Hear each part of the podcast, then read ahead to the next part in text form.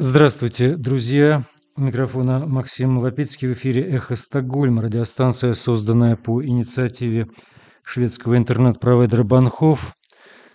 Вскоре, после того, как Российская Федерация развязала агрессивную войну против независимой Украины, и пошел девятый месяц этой кровавой трагической истории – Сегодня 24 октября 2022 года, 243 день войны, ровно 8 месяцев она идет. В этой программе вашему вниманию беседа с известным украинским режиссером Олегом Липциным о начале войны, о людях, вновь показавших звериный оскал об украинской власти и, конечно, о театре. Но перед тем, как включить запись этой беседы, новая песня Андрея Макаревича «Я расскажу вам про страну».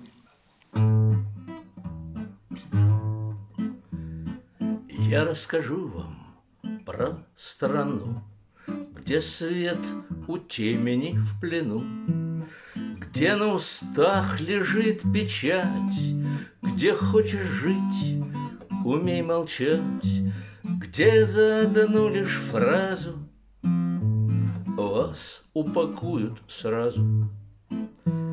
Я расскажу вам про страну, что с дуру вляпалась в войну, Где гонят шнягу про напасть, Мол, мир грозит на нас напасть, Где так мозги засраты, Хоть разгребай лопаты.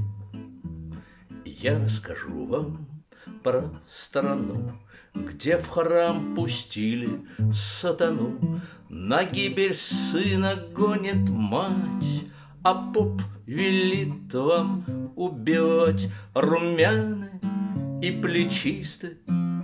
Поклоны бьют чекисты. Я расскажу вам про страну, Где хиппи нынче за войну И на лету, сменив стезю, Трясут козой под буквой «зю» возвышенно. И даже почти что в камуфляже. Вы рассмеетесь мне в ответ, страны такой в помине нет, или будете возмущены, на свете нет такой страны, а я скажу вам, знаете, езжайте побываете. Андрей Макаревич со своим очень трезвым и жестким взглядом на происходящее, творящееся в России. Вы слушаете «Эхо Стокгольма». Наши передачи можно принимать не только в интернете, на платформах Telegram, SoundCloud, Apple Podcast – но и в диапазоне коротких волн 31 метра, частота 9670 кГц по вторникам и субботам в 10 вечера по Киеву и Москве. И теперь у нашего микрофона известный украинский режиссер Олег Липцин, приехавший в Стокгольм для работы над новым спектаклем. Да, Олег, вы театральный режиссер, много работали в театре и сейчас я как понимаю, вы в Киеве жили, да, как бы время в начале, в начале войны, да, как раз вы были в Киеве. Я да? был в Киеве, да, в это время. Угу. Угу. Да, и, и, до, и перед этим тоже. Ну, то есть, да, полгода до этого. То есть вы ощущали вот эту ситуацию, когда это случится, нагнетание этого всего, и как это было?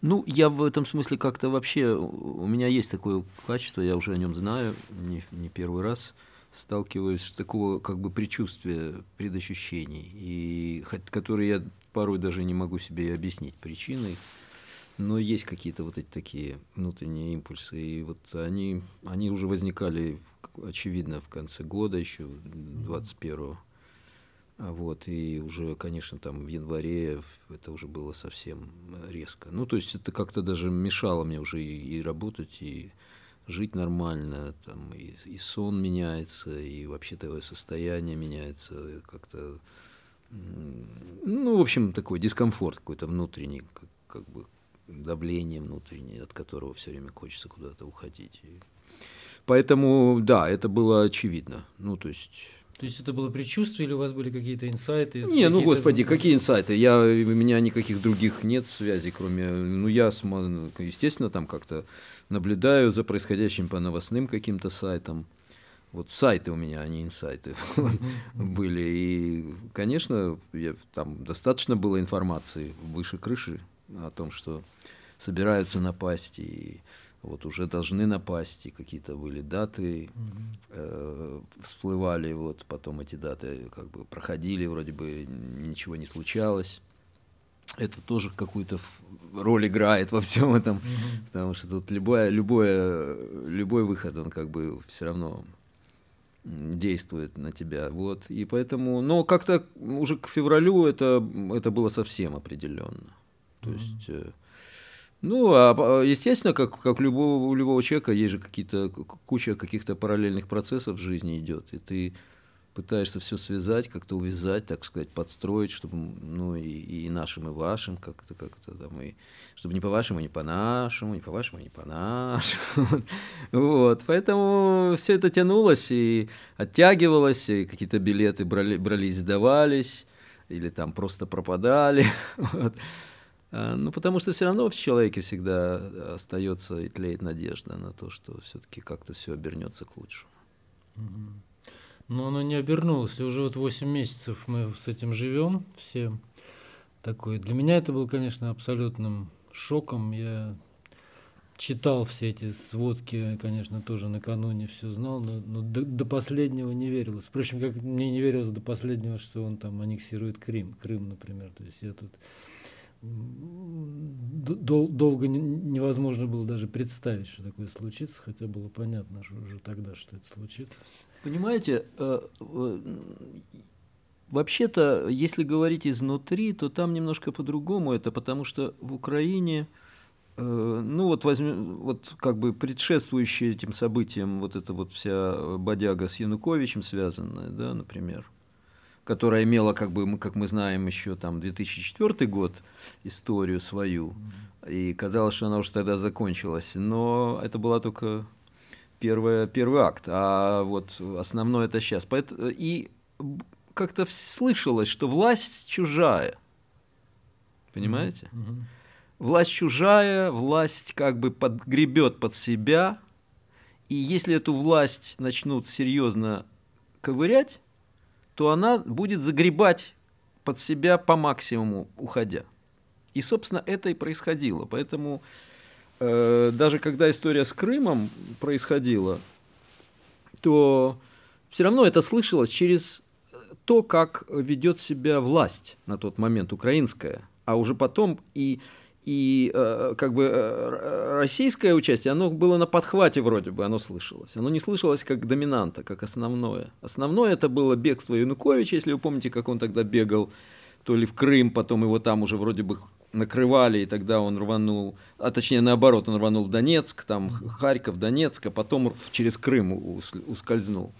Вот, вот это все как бы уже и были эти э, Поэтому я думаю, что во многом к этому приложена в первую очередь рука внутренней украинской власти которая крутилась. И там те же эти олигархи, которые из тех краев, ну, начиная с Ахметова и так далее, это все, все, я не сомневаюсь, что это все э, было изначально инициировано вообще-то ими.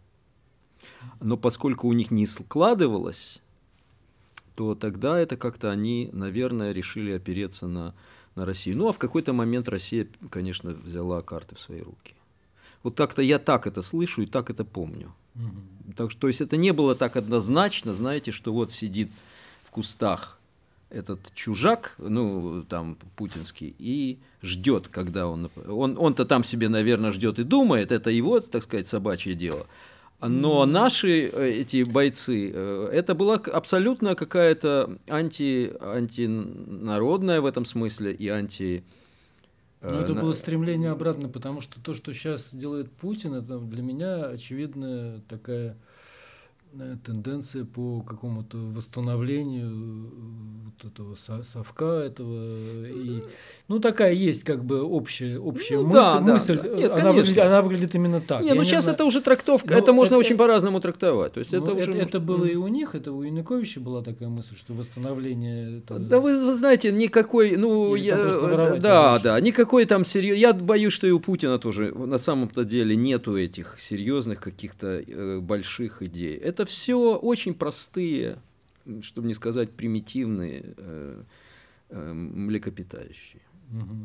Поэтому мне кажется, что это все уже мы добавляем в этот суп. А, а там на самом деле навар очень простой. Он, он как бы такой материальный, очень, очень прост, простой, материальный, грубый и без, без, без границ. Вот. А уже потом можно, конечно, это положить и в, в контекст Советского Союза, восстановления или, или борьбы, так сказать, поколений, или, я не знаю, добра со злом. Да, теперь уже это все выглядит больше, конечно, так. Нет, ну как бы я, я, я просто так это ощущал, я ощущал уже в 91 году, вот это было, тогда же уже много было разговоров и про Крым, и про все, то есть это была как бы такая то есть была, была партия вот этого, этих недовольных, был, был в конечном итоге этот путь 91 -го года, то есть это была попытка реставрации какой-то, воз, возврата и она как бы для меня это, это как некий маятник, качнувшийся с тех времен. Вот сейчас он качнулся как бы вот в эту сторону, и, и вот таким образом он развивается. Но это чисто такая стратегическая такая история для меня. Но я не знаю, я понимаю, что там уже много, много воды утекло с тех пор, и много чего поменялось. Но люди те же сидят, и как-то вот ощущение такое было. Но от всего, что происходило. За эти 8 месяцев вы что, что для вас вот, что-то изменилось? Вы, вы видели вот какие-то этапы вот то, что, того, что происходит сейчас вот в этой войне? И как вы это оцениваете? Ну, конечно, э, конечно, изменилось. Я в этом смысле такой человек вообще заднего ума, поэтому э, я способен что-то понять только спустя, что, что называется, когда уже э, прошло, закончилось и, и отошло, вот, к сожалению. Поэтому я больше как-то смотрю на это и просто стараюсь впитывать, что ли, происходящее. Но даже на этом уровне, э, конечно, ну вот я помню, например, этот первый момент, когда, наконец, ночью э, стали слышны эти какие-то взрывы даль, далекие в Киеве, это как-то, ну, там, где я угу. э, живу, там оттуда это было далеко, э, вот, хотя это было уже в городе. И это как-то сразу, сразу все было ясно. Вот в этом смысле, ну вот оно вроде бы шло, шло, шло, а потом Еще стало... даже вы новости не смотрели, да? Да, да, нет, нет, просто вот проснулись и все. И это было ясно, и как-то... И мне сразу стало легче, надо сказать, потому что вот это напряжение вот этого ожидания, какого-то предчувствия, оно было уже трудно, трудно выносимым. А как только пошло, как бы запущен механизм, уже стало... стало... Поэтому, так сказать, сразу можно действовать, можно как-то убегать, собираться, там, стараться меньше суетиться и так далее. Вот.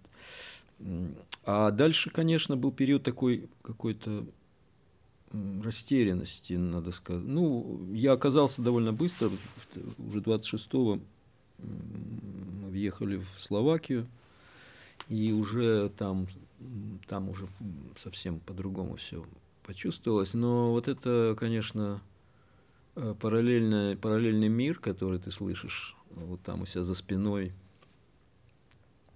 и пытаешься все про него как-то понять, читая все что подряд, что можно, вот, и пытаясь это как-то увидеть более-менее реально, а не сквозь эту всю пелену каких-то наносных каких-то и высказываний, трактовок, вот, э, и ну, вот это был период какой-то, наверное, пару месяцев такого хаоса и подавленности. Ну, особенно это еще как-то связано все-таки с деятельностью, поскольку я театром занимаюсь, то, э, во-первых, все планы рухнули, которые там, ну, мы должны были уже, по-моему, с последних чисел февраля и в первых числах марта уже играть э, там Тартюфа вот э, в, в Западной Украине в нескольких местах. Это все уже было, мы должны были для этого собраться во Львове 25 февраля уже были как бы все заготовлено, так сказать, там репетиционное пространство, жилье,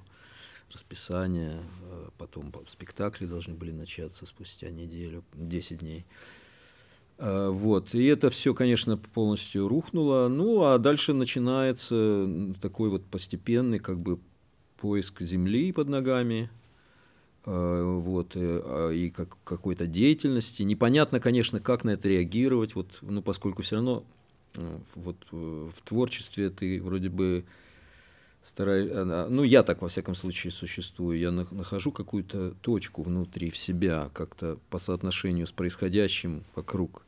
И дальше из этой точки пытаюсь э, как-то уже найти высказывание какое-то, ну, в данном случае театральное. И, и долго я не мог вообще понять, как, каким образом на это нужно реагировать.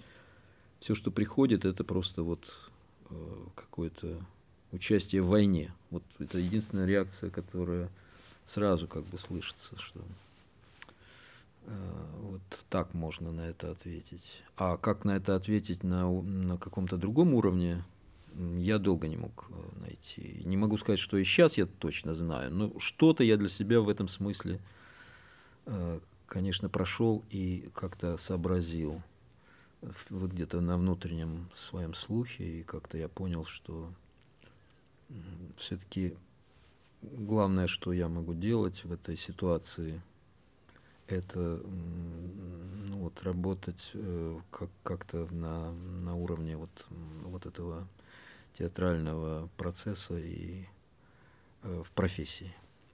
Вот это были дебаты, то ли солдатизироваться, то ли профессионализироваться внутренне. Такой Но вас что-то удивляет в том, что происходило, удивляло, что происходило, я не знаю, вот это состояние российской армии, то все-таки, что украинская армия так жестко от, ответила, и что действительно такие произошли какие-то вещи, перелом такой, в общем, фактически сейчас говорят о том, что... Нет, это меня как-то не сильно удивляло. То есть мне, мне вообще кажется, я, я как-то в этом смысле человек очень... Я, я понимаю, что добро победит зло. Понимаете, вот как-то для меня даже нет в этом даже вопроса. Э, то есть, э, поэтому я все равно понимаю, что это так или иначе, если это все просто не рухнет куда-то в в тартарары, то тогда у этого нет других э, исходов.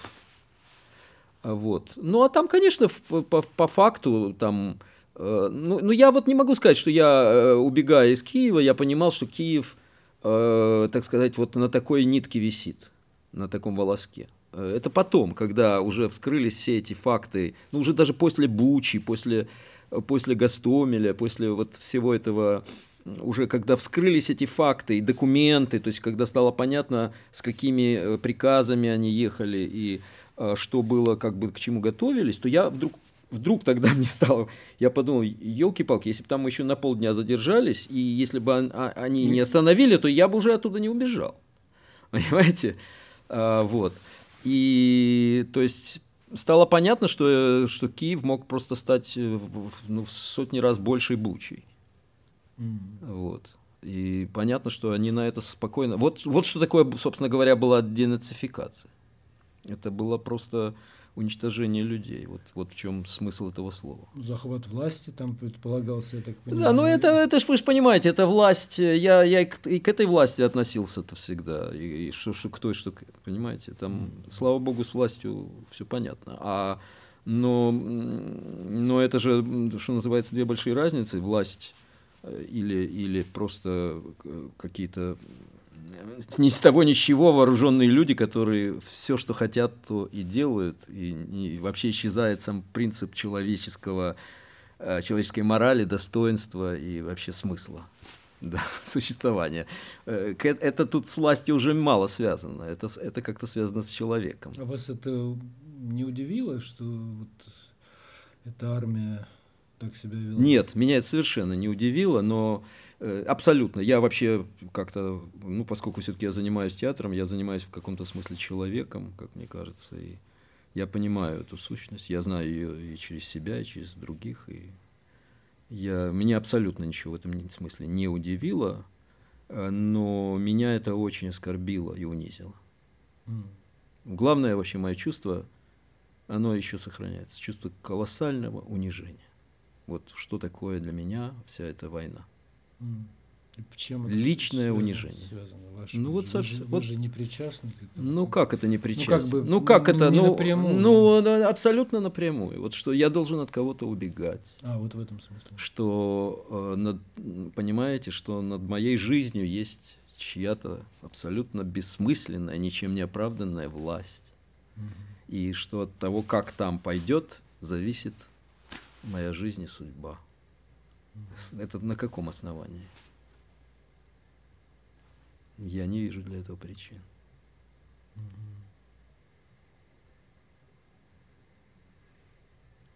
Да. А как вы, вы живете в, сейчас в, Сло, в Словении, да? Словакии. Словакии, Словакии. Словакии да, в Братиславе. В Братиславе, mm-hmm. да. Как вы оттуда это видится? Оттуда как-то иначе? Или вы там как это воспринимается? Ну, так же, наверное, как и в Стокгольме это воспринимается. В общем, как какая-то довольно отдаленная, параллельная, Параллельная абсолютно какая-то абсурдная реальность. Да. Угу. да по, как бы выходящая за рамки воображения человеческого. Это, кстати, еще один серьезный вот опыт, который... Вообще, я думаю, что это колоссальный опыт все это, то, что происходит. Это какой-то, это э, явно зачем-то нам нужно. И помимо всех этих, конечно, бед, мук и страданий, у многих, я не, не про себя в данном случае говорю, а именно про тех людей, которые просто под это колесо непосредственно попали, э, вот, физически и по жизни, по судьбе, вот, то помимо всего этого это колоссальнейший опыт. Он, и он очень много в себе несет, но вот одно из каких-то важных для себя заключений я сделал о том, что э, реальность, наша реальность, она значительно шире и как бы полнее, чем наше воображение. Мне всегда казалось наоборот. Что Особенно все-таки занимаясь, занимаясь художественным творчеством, вроде бы оно, оно же стоит на воображении, и мне всегда казалось, что художник идет дальше, чем позволяет э, реальность окружающая. Ну вот я ошибался с точностью до, с точностью до знака. А вы учились в Москве, я так понимаю, да? И ну, театру, да. Какие-то у вас есть связи, с, наверное, с э, российскими знаю, актер, у меня были, у меня были серьезные очень связи. Я учился в ГИТИСе и работал mm-hmm. вот э, в театре у Васильева Анатолия Александровича. И, собственно, театр начинался с нашего курса. Это Пиранделовский курс. Шесть персонажей. Вот, и ну и потом, э, да, и там и друзья, и, и какая-то работа была в Москве, потом я вернулся в ГИТИС, защищал там диссертацию, mm-hmm. вот, и преподавал и, там э, и в разных местах. Но это все закончилось в 2013 году, в 2013 году, когда вот э, начал, был второй Майдан, и уже этот второй Майдан, и то последующая сразу в 14-м вот, аннексия Крыма и война на востоке, Донбассе, она, конечно, уже сразу как бы вот отняла для меня всю эту э, ну, составляющую российскую, которая была, московскую в основном. Хотя диплом я тоже, я дипломный свой спектакль в Кирове ставил. Э, вот. То да, и я с тех пор не, в Москве не был ни разу, с 13 года, хотя, а до этого это было практически там, я проводил, ну, может быть, четверть года там, может быть, даже иногда больше, зависит от занятости. А, вот, и, ну и связи как-то тоже, там у меня были просто близкие люди, которые вот умерли, а уже после этого как-то связи Вам ни в ком не пришлось разочароваться?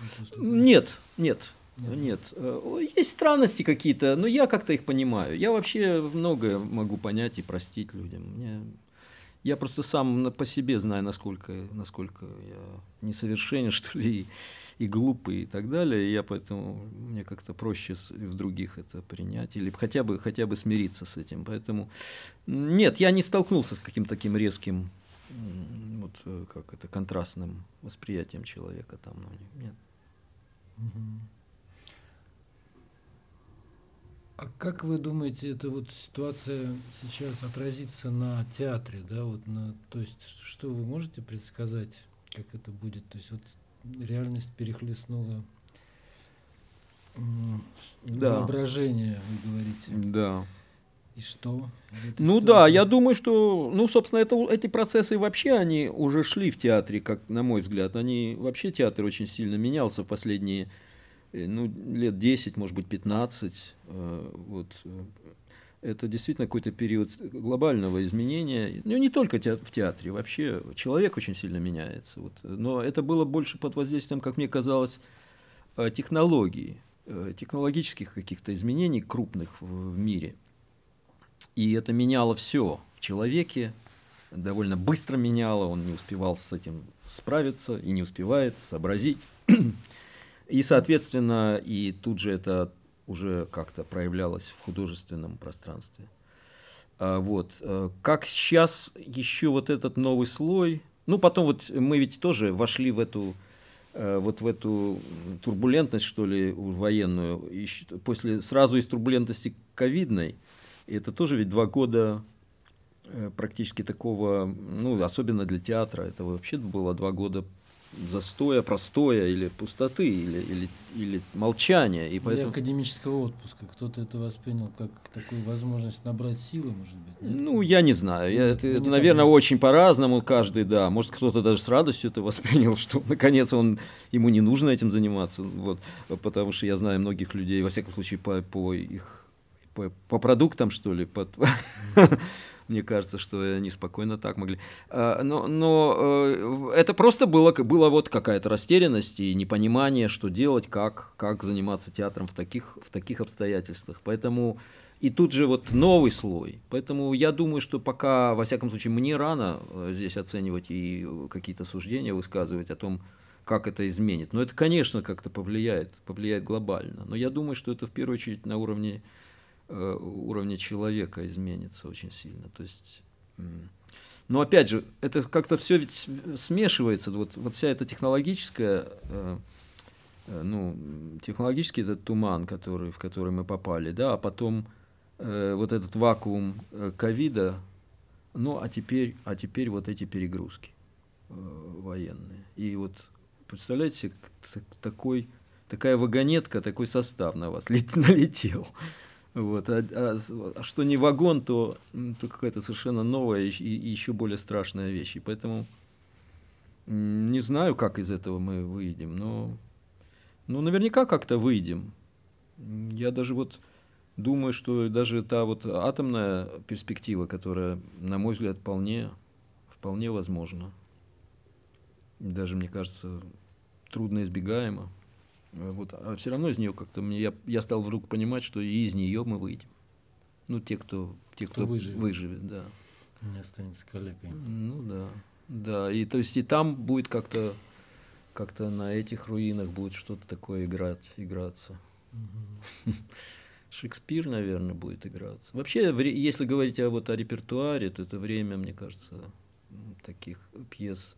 Я вот не так давно Первое время чумы? в Братиславе ну, э, э, даже, даже более, э, более, большего масштаба трагедий. Вот я недавно в Братиславе посмотрел Антигону, например, Софокловскую, да, и ну, не, не, не, это не о спектакле, а больше о пьесе. Причем я эту пьесу ставил давным-давно, когда-то еще в молодости. Но вдруг ты возвращаешься к этой пьесе и понимаешь, что это вообще масштаб э, библейский, так сказать, масштаб какого-то пророчества, Э, и если бы оно могло э, доходить до людей, а это только могло бы быть в результате какого-то какого-то поразительного откровения театрального, э, то тогда бы оно меняло людей. Просто реально меняло бы людей и, и спасало бы их. Но именно поэтому, наверное, это и не может быть реализовано в театре, к сожалению. Это великое совершенно. Поэтому я думаю, что сейчас вот время то есть, вот если взять, я не знаю, кто не поленится и просто прочтет Антигону сейчас, э, то я думаю, что многие увидят, насколько это сегодняшняя пьеса без каких-либо э, поблажек или так сказать, метафор этого высказывания. Это непосредственно сегодня, причем не просто об этом, а именно о том, что можно и нужно сделать, чтобы это или остановилось, или прекратилось, или как-то из этого выйти. То есть это готовое, готовое рассуждение, выстраданное и как-то э, просто каким-то пророчеством обретенное, и человечество его ее имеет конкретно в виде текста, и ничего не может с этим, никак им воспользоваться. Это очень грустно. Очень грустно. Это говорит о нас, насколько мы обреченные, замкнутые существа. Вы работаете преимущественно на русском языке, да, несмотря на то, что как бы в Киеве, или вы ставили что-то на украинском? Ну нет, я как раз в Украине, я уже последние годы работаю ну, в украинском, в украинском да, языке. в украинском языке, да. Mm-hmm. Ну, во-первых, и законодательство сильно изменилось, и mm-hmm. теперь уже, в принципе, есть нек- ограничения. А вот, но и я как-то тоже, опять же, вот после 2014 года я это как-то тоже почувствовал, что нужно. Хотя я русскоязычный человек, вырос в русскоязычной семье и в русской культуре, вот учился в Москве и так далее. А, но, тем не менее, да. Для меня это вообще тоже одна из таких сторон очень трагических вот это, этих событий. Я, я сразу как-то это понял, что одним из главных э, ну, как бенефициаров с обратным знаком этого всего явления это, это будет и... Это вот будет э, русская культура и русский язык. Сейчас еще раз можно? Угу. Угу. Да, да. Э, да, я вот хотел, ну вот, э, да, то есть для меня, как для человека русской культуры, э, ну, воспитанного на ней, во всяком случае, и, и русскоязычного по, э, по своей истории, по, вот, хотя я киевлянин, так сказать, коренной, вот, но тем не менее, и для меня это, конечно, очень серьезный был сразу понятный мне с 2014 года момент, что это в 14-м уже началось, конечно. Ну, в 14-м началась вот, ну, я же вот говорю все-таки, когда это отбилось, отбилась возможность, исчезла возможность возвращаться, возвращаться в Россию, в Россию да. да. По, исключительно по моральным соображениям, никаких да? проблем, э, Понятно. так сказать, официальных не было. Угу. Вот, да, то с этого момента как-то я стал понимать, что да, э, видимо, как бы вот нужно переходить в какой-то... Я, я язык знаю украинский, ну, естественно, потому что я в Киеве учился, в школе это всегда было. Э, вот, и э, поэтому, да, последнее время в, в Украине я работаю на украинском языке. Как это будет развиваться, как, как вы думаете? Потому что, ну, немецкий язык, несмотря на все проблема того времени, не проблема, а ужасы, и как бы он остался в культуре. Как вы видите русский язык? Да нет, ну куда ни никуда он не денется, куда вы, что вы. Нет, угу. так эти вещи не пропадут, не пропадают. Э, как? Ни, ничего не пропадает. Как? Бог сохраняет все, ничего не пропадает. Э, то есть, конечно же, останется, но в Украине, и, во-первых, это, конечно, огромная, мне кажется, потеря для Э, для русской культуры и для вообще русской цивилизации. Это вот то, что было связано с украинской частью в ней. Я просто совершенно не понимаю, зачем нужно было ее уничтожать и с ней как бы прощаться и расставаться и расходиться. Я не понимаю, это ну, ну вот я учился на, Василь, на Васильевском курсе, там, вот в ГИТИСе, да, из, э, ну, у нас была, как бы, называлась это украинская диаспора. То есть это, несколько человек было там. Ну, не несколько, а, наверное, треть курса были с Украины. И это были, как бы, ну, не, не последние люди. Понимаете? И это было практически ну, везде, на каждом, то есть, и, и главное, что это и старица возвращалась туда, потому что эти люди всегда э, эти связи как бы поддерживали, и продолжалось это все, понимаете. Э, но сейчас не в этом дело, это не этот плач, конечно, Ярославна здесь ни при чем, но э, это, дело в том, что я не сомневаюсь в, как бы, в будущем украинского языка и культуры, но мне кажется, что он сильно много, во-первых, он много потерял, а во-вторых, он Э, потеряли мы, те, кто могли им э, пользоваться и работать в нем, э, в Украине, например. Э, вот. И я думаю, что ему будет ему не будет места какое-то время в, Укра... на, на, в украинской, Украине, да, в Украине. Угу. Да, к сожалению. Хотя я не считаю, что это правильно, но я могу это понять. К сожалению, я могу это понять. Ну вот вы сейчас как бы делаете спектакль, отчасти связанный с булгаковской историей, с, да. с, с музеем Булгакова. Да, да. да. И это тоже как бы часть. Того, Абсолютно, да. Это и есть, вот я говорил в начале нашего, нашей беседы, что я долго искал, как, на чем отвечать, как отвечать. Вот я как-то нашел это для себя э, путь через, э, опять же, вот такого автора, как Михаил Булгаков, которым ну, уже довольно много занимался и до этого, и который мне сейчас показалось, э, что ли, требует, вот ставит этот вопрос на себе прямо.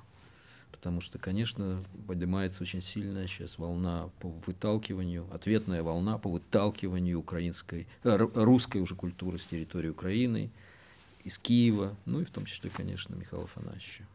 Угу. Да. Хотя я вот с этим, мне кажется, это опять же, понять можно, потому что... Сейчас все можно. Да, понять, да, но, но, это, но это, это, так сказать, только процессы момента. Они, они в перспективе, в стратегическом плане, они не имеют перспективы. То есть... А как вы видите себе ближайшее будущее? Есть у вас или вы не смотрите, не заглядываете? Мое будущее? Ну, не вашей, Украины, России. Вот что, что, что-то можете себе представить, если не будет вот этого грибка? Ну, я думаю, что Украина э, получит очень серьезный импульс э, развития. Очень серьезный. И, возможно, если, если, так сказать, опять не не раскрадут и не растащат, как, как это было вот после 91-го, 90 -го года. Угу. Хотя тоже трудно понять, почему это опять же не повторится, по каким причинам. Ну разве что вот по причинам этого этой муки и страданий, которые все-таки переживет, переживет нация. Муки и страдания, может быть, новое поколение какое-то другое вырастает сейчас, которое более морально, может Ну, вы быть. знаете, я в этом смысле придерживаюсь э, как простого высказывания Антона Павловича Чехова, что все последующее хуже предыдущего. Поэтому у меня нет никаких э, особых восторгов перед новым поколением. Угу. Вот. Я в этом смысле какой-то консервативный человек, наверное. А, то есть я вижу очень хорошие стороны в нем, но я вижу огромные недостатки и потери, даже, даже по сравнению с предыдущими поколениями, которые мне знакомы. Э, вот. Но, но дело не в этом. Э, Все равно, э, как понятно, что старики умрут, а молодые будут, так сказать, жить. И поэтому им будет это все принадлежать какое-то время, а потом за ними придут другие. Вот, но, но если говорить о таком, да, я думаю, что, наверное, наверное, в каком-то смысле и за счет смены поколений тоже есть, увеличивается шанс этого рывка украинского. Но то есть вот объективная ситуация для Украины, я думаю, что будет крайне благоприятной и крайне ну, энергичной, э, пассионарной и так далее. Украина получила такой статус же колоссальный сейчас в мире, на, на мой взгляд. Да, но это тоже как бы момент. Проходящий. Да, конечно, конечно, потому что все равно содержание, ведь оно же во многом другое, оно так быстро не меняется. А, у меня нет больших иллюзий, понимаете, что там происходило, как эта страна. Собственно, э, как минимум вина этих э, власти украинской, вот всей, от 91 -го года до 14 она как минимум не меньше вины российской власти вот в происходящем. Потому что ну, то за есть это... вы не видите разницы. Я-то вижу четкую разницу. Я вижу узурпацию власти да, в России, ком... как она началась в 2000 году с этим, ну, положим, при Ельцине она тоже началась, но это как бы было естественно, но потом-то такая явная узурпация, явная, явный такой возврат. В Украине все-таки были реальные люди, которые не хотели допустить этой власти гулять по роялю, что называется, вот эти все Майданы и все прочее. Ну да, но это, это, это же только это стихийные вещи. А если говорить о власти, угу. то эта власть занималась все эти 30 лет полнейшим разграблением и уничтожением страны и народа. И она привела в результате к вот этому происходящему. Потому что за эти 30 лет, посмотрите на поляков, посмотрите на литовцев, на латышей. Э, э, это страны, не имеющие такого потенциала, не, такого потенциала, не имевшие на тот момент. Я помню, что было в 91-м или, или там 89-м. Ну, я, я-то в этом смысле имею другую точку зрения, потому что вы говорите о Литве, о Польше, но это все-таки страны, меньше жившие с этим сов, совдепом, потому что страшно искривленное сознание возникло ведь в Советском, в Советском, Нет, в Советском Союзе, где, где это продолжалось там 50 или 60 или 70 лет, да, где... Нет, Макс, конечно, тут вопроса нет. Э, вопрос, э, вопрос же не в этом. Угу. Я, я, сейчас Нет, не... просто об искривлении сознания людей, которые пришли к власти. Ну, ну естественно, ну так, а, а, ну так просто мы же сейчас, смотрите, у нас же все герои, у нас же там эти пять президентов этих э, украинских бывших, ну, которые до, перед этим были, это же наши, так сказать, отцы-основатели. Каждый из этих отцов-основателей пол, полноценный преступник. Угу. Да. И должен был бы признать свою часть в этом вот происходящем. Понимаете? Да, да, да. Да. Да. И пока это не, не произойдет во многом, вот, собственно, почему мы это платим? Потому что это то же самое, что писал Булгаков. Что будете, будем платить. Угу. Понимаете? Он относительно революции это писал.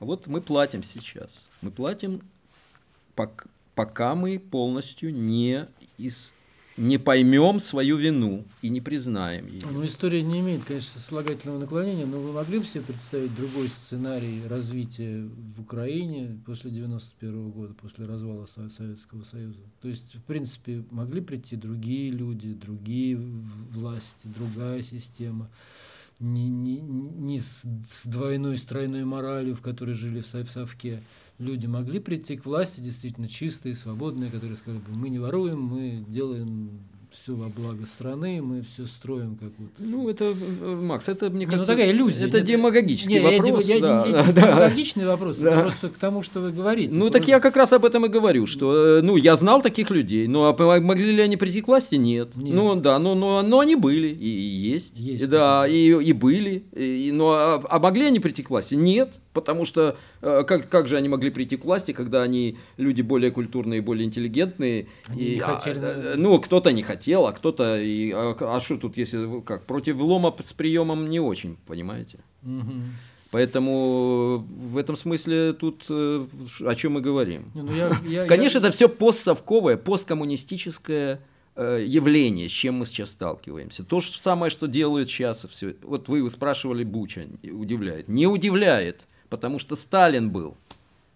Почему же должно удивлять? Если можно было 40 миллионов заморить, или сколько, абсолютно невинных, абсолютно никчем не запятнавших себя людей, спокойно, и это же не один человек делал, это другие миллионы делали, то почему они не могут какую-то бучу, э, так сказать, стереть с лица земли? Ну, казалось, что это какой-то пережиток какого-то древнего, средневекового. Да ну какое средневековье, господи, почитайте Солженицына или Шаламова. Какое средневековье? 20 век.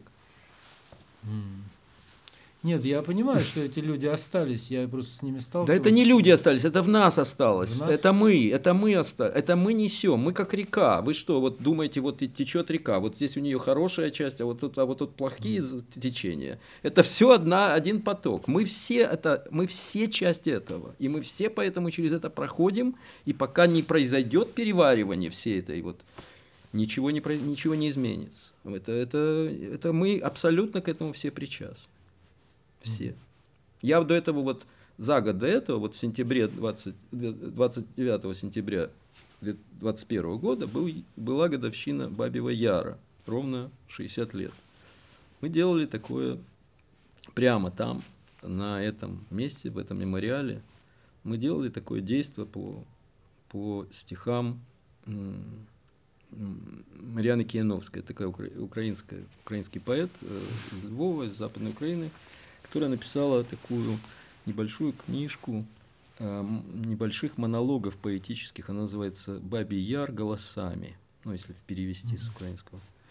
Э, вот. И это монологи как бы людей, ну, духов, что ли, или э, вот, прошедших яр, или живших тогда. Вот. И вот я, почему, я вообще никогда старался не касаться таких тем, мне казалось, что они э, для театра совсем не, не, годятся.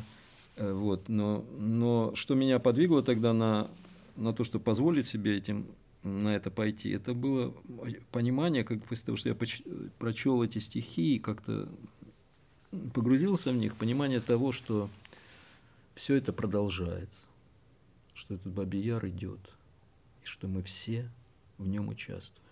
И это было для меня главный, главный месседж тогда. И мне вот, когда началась эта война, вот эти э, люди, которые тогда занимались этой темой со мной и помогали организации, и, так сказать, э, э, там проводили это организационно, вот они стали писать мне, что, мол, вот смотри, мы тогда напророчили.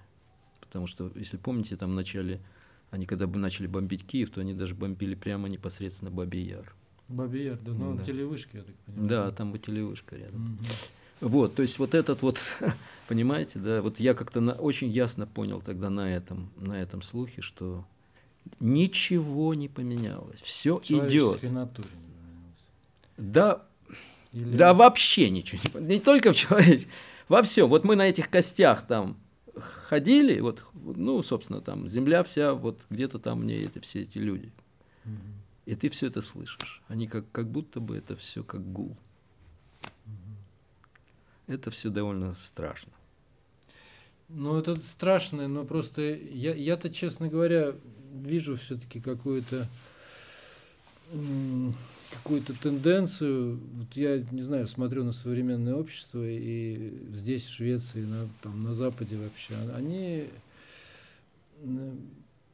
как бы сейчас такое ощущение, пытаются уравновешивать все вот это вот, то есть этот вот, вот жесткач, который вылез в России, да, вот этот жесткач, такой вот этот вот жуть, это вот, это вот мразь, это, которая выползла, здесь ее все-таки каким-то образом компенсируется, она здесь, она, она здесь тоже есть, наверное, и в людях есть, и, и, и каких-то там есть страшные преступления, возможно, но это не выползает на государственный уровень, да, то есть та, речь идет о том, что когда это выползает на уровень там, Сталина, который захватил власть, на уровень Путина, который захватил власть, оно превращается в вот такой всеобщий кошмар, да, то есть оно как, как бы кошмаром параллельно может существовать, но оно, тем не менее, и мне такое ощущение, что все-таки, что, что, что люди способны как-то это все сбалансировать, потому что мы, мы жили, жили, в общем, там 60 лет мы жили без большой войны, да, там, скажем, 60, там сколько получилось лет, там, с 45 по 22 да, год, без, без гигантской войны, которая вот сейчас началась, да, то есть не было такого, были локальные войны, там было все, но, но не было такого ужас-ужас. Ну, все-таки мы, знаете, Макс, мы, мы с вами, то есть, конечно, с одной стороны, но с другой стороны, ну, а, а Камбоджа, а, а в Африке, да, а, да. А, то есть, а мы, ну, да, это да, миллионы нет, там, ну, между прочим, угрохло, а тот же Вьетнам и так далее. То есть, вы э, понимаете, это На не... европейском уровне. Да, да, то есть, ну, ну, так а что такое? Ну, мы в своем уголке, да, ну, вот тут так, вот теперь так. Э, то есть, а у них там так. Э, то есть, если говорить о человеке, и опять же, речь не о том, что я не хочу сказать, что тут мы все убийцы или все какие-то э, вот, речь о, потенци... о потенции, то есть о, о, о том, что оказывается в принципе возможно. Ну да. С чем я хожу и как бы потому что я ведь принадлежу к этому гомо сапиенсу, значит, во мне это точно так же есть. Дальше вот обстоятельства. Вот приходит Сталин или приходит Путин. Угу. Понимаете? И получается такое поведение.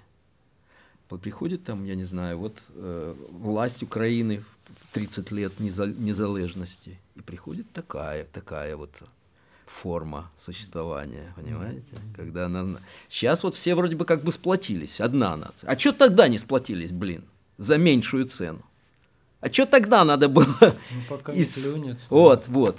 А что касается, а вот другой момент тоже, который мне обязательно хотелось бы отметить, и вот тоже вы спросили о том, какие у меня изменения и впечатления вот за, эти, за это время, пока идет. Вот, вот это поразительная реакция Европы на то, что происходило. Поразительная, причем мгновенная. Я такого, такого, ну, какого-то общего желания помочь, поддержать, э, отдать, э, я не мог себе представить за человеком. Понимаете? А это ведь массовое явление. Это поразительно совершенно. То есть это все и есть человек. Вот эти вот... Вот здесь, вот здесь как бы вдавило, а там выперло. Понимаете? Но только не надо думать, что те вот, где выперло, что это вот другие, чем те, кто вдавил. Это все те же, только этих вдавило, а у этих выперло. Как-то так я для себя эту модель рисую.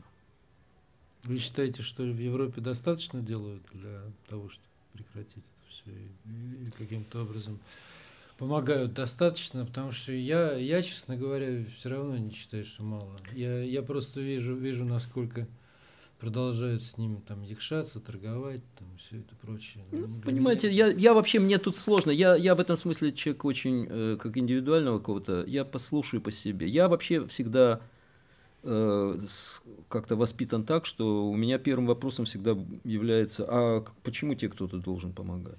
Вот, вот, вот как я э, свою ну, чтобы жизнь. защитить свой дом. Ну, очень хотя хорошо, бы, очень бы. хорошо, если кто-то придет на помощь. Хотя бы, конечно. это касается и твоего дома. Да, но, но, но конечно. Э, Потому то есть, следующий будешь ты. Ну, это, конечно. Но это, это, это вопрос того, кто следующий, понимаете? А у меня-то сейчас Э, то есть в этом смысле я, мне как бы любая помощь это уже очень много. Я вот что хочу сказать. Mm-hmm. Я поэтому оценивать, подождите, а что-то вы мне не додали на уровне помощи, это как-то, мне Нет, ну кажется, я, не я совсем... как немножко сторонний наблюдатель в данном случае вижу, что ну, тогда на, это, надо, надо да. сжать сильнее на этот там санкционный тормоз, на всякие вот прекр... ну, потому что я еще в 2014 году кричал, прекратите покупать у них нефть и газ. Прекратите немедленно.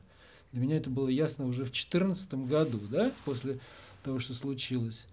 Но этого ничего не произошло, все было как, как Знаете, обычно. я думаю, Макс, что он, он никуда бы и не попер после Украины.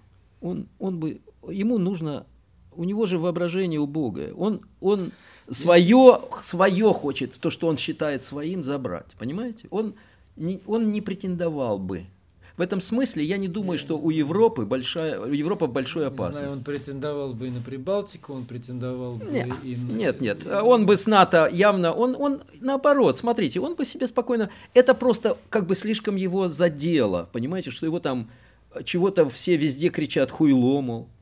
Э, и это как-то его... Вот я долго не мог понять, что он к Харькову, собственно говоря, прицепился. Понимаете? Вот чего он вот долго... Вот сейчас, конечно, бомбят уже все.